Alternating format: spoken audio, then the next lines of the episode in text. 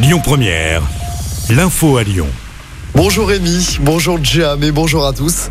Dans l'actualité, cette nouvelle journée de mobilisation contre la réforme des retraites, journée de la colère cheminote qui doit être une étape de préparation avant les grandes manifestations prévues le 1er mai. Quelques perturbations dans les transports ce jeudi. À la SNCF, 4 TER sur 5 en circulation. Le trafic des TGV est quasiment normal. À Lyon, deux manifestations ce jeudi. À l'initiative d'étudiants, un cortège partira à 14h de la place Jean Massé, direction la place Guichard.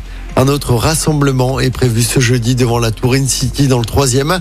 Avant ça, plusieurs actions à signaler, notamment au port Édouard Herriot à Gerland. Les manifestants ont bloqué la circulation dans les deux sens ce matin.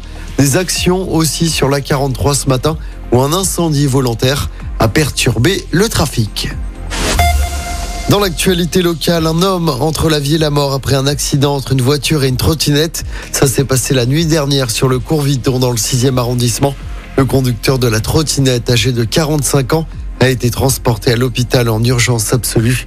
Les circonstances de l'accident ne sont pas encore connues. Une enquête est en cours. Des manifestants verbalisés à Lyon pour ne pas avoir respecté l'interdiction de manifester hier soir à Lyon.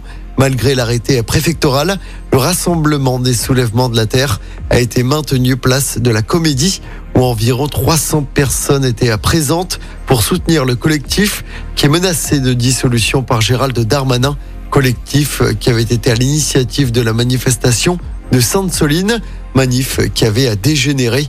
Selon la préfecture du Rhône, 14 manifestants ont été verbalisés. Hier soir à Lyon, une personne a été interpellée pour des jets de projectiles sur la police. Les petits excès de vitesse de moins de 5 km heure ne seront plus sanctionnés par un retrait d'un point sur le permis. La mesure entre en vigueur en janvier prochain. C'est Gérald Darmanin, le ministre de l'Intérieur, qui l'annonce. C'est une mesure de bon sens pour nos concitoyens. Voilà ce qu'il a dit sur Twitter. À noter que les petits excès de vitesse resteront tout de même sanctionnés par une amende. Et puis il y aura du monde sur les routes de la région samedi. C'est un nouveau week-end de chassé croisé avec notamment la fin des vacances scolaires dans notre zone. C'est orange samedi dans le sens des retours et ce sera vert pour le reste du week-end. En football, ça y est, on connaît les affiches des demi-finales de la Ligue des Champions. Le choc entre le Real Madrid et Manchester City et Inter Milan, Milan AC également. Les matchs allés se joueront les 9 et 10 mai prochains.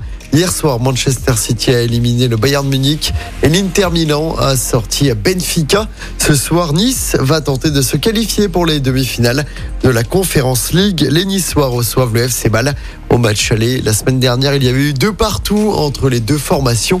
Coup d'envoi du match ce soir 21h. Écoutez votre radio Lyon Première en direct sur l'application Lyon Première, lyonpremière.fr et bien sûr à Lyon sur 90.2 FM et en DAB+. Lyon Première